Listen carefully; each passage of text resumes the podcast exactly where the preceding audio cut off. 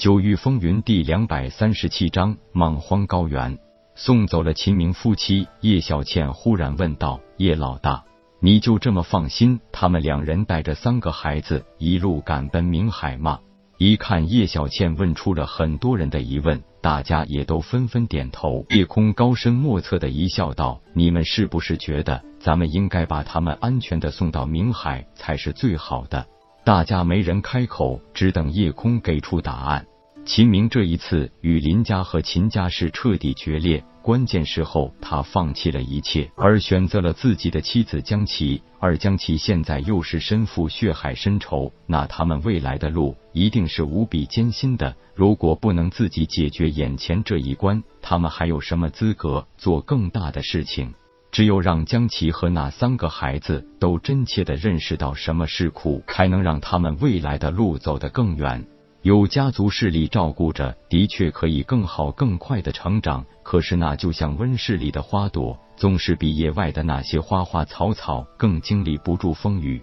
夜空的话让众人不住的点头，好像这个理是说得通的。笑道：“俺只知道老大的看法总是对的，俺听老大的准没错。”球球这时也发话了：“是呀，叶老大，咱们下一步要去哪里呢？”怎么也得找个好玩的地方才行吧？叶空早已经打定了主意，看这几个准备跟自己祸福同当的朋友们，笑了一笑，道：“我们去莽荒高原。”虽然林雨父子也考虑到了叶空等人最有可能躲进了翠幽山脉，也派了很多人前往追杀，更是对几个凝神境强者下了严令，务必要活捉叶空。不但秦明夫妻有惊无险的躲开了所有人的跟踪追杀，夜空一行更是轻松的避开了所有的追踪者，直接穿越了翠幽山脉，直奔清玄大陆那块更加神秘、更加不知凶险几何的莽荒地带。因为夜空高调闯过九层试炼塔。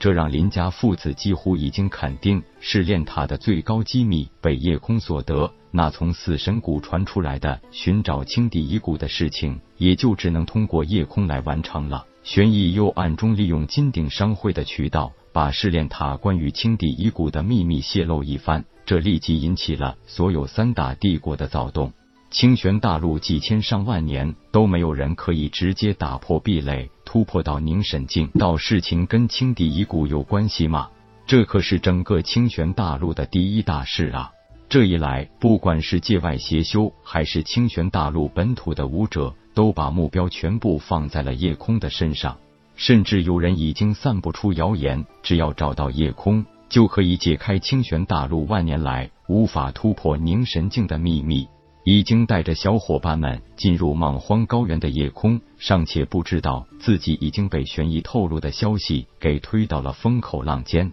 一路穿梭在翠幽山脉里，几乎很少遇到妖兽，这让所有人都感觉奇怪。而诗雨和华心两人也随着越接近莽荒高原，越是有一些特殊的感觉。夜空也从问天口中获悉，被放在封天顶第二重天内的那枚怪蛋。竟然也开始有了动静。夜空隐隐觉察出，诗雨、华心和那枚怪蛋之间一定有着某种特殊的联系，甚至就在这莽荒高原内，会让这个答案真正揭晓。老大，你是怎么知道翠幽山脉主脉与支脉交叉汇聚这个地方的？这还是玄医院长告诉我的，说这里叫莽荒高原。不过清泉大陆真正知道这里的人并不多。因为很多人认为翠幽山脉的这一边就是茫茫的大海，有多少人终其一生都未必能走出一个帝国的疆域，更别说穿过翠幽山脉来到帝国疆域之外的所在了。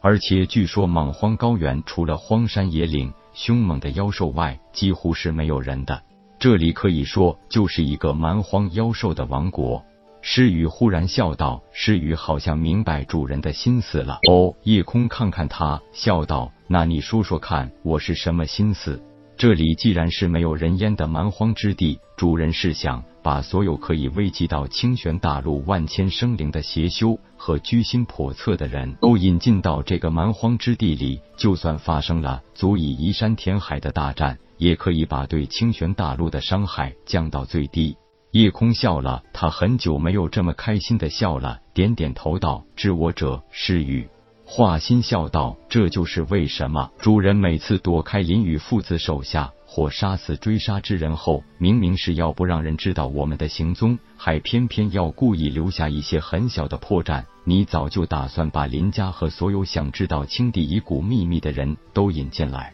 然后把这里当成最后的战场。看来还是你这个小丫头细心，早就发现我暗中做了手脚。”柳英接道：“原来这些都是你和玄义院长事先约定好的。那现在我们应该已经成为众矢之的了，所以我们从现在开始就要隐藏所有的气息，真正转入暗中行事。就让接下来的所有人花费大量时间来找我们，而我们呢，就趁着这段时间努力修炼，时刻准备迎接一场关乎清玄大陆未来命运的大战。”看到夜空斗志满满的表情，也都被感染了，瞬间都在内心燃起了熊熊烈火，能跟着老大轰轰烈烈的干一番大事，就算死了也胜过庸庸碌碌的白活一生。叶小倩道：“看来老大你是有主意了，说说咱们应该怎么办？”很简单，咱们尽快找到一个适合修炼的地方，然后我想办法隐匿所有的气息，这样可以为我们争取更多的时间。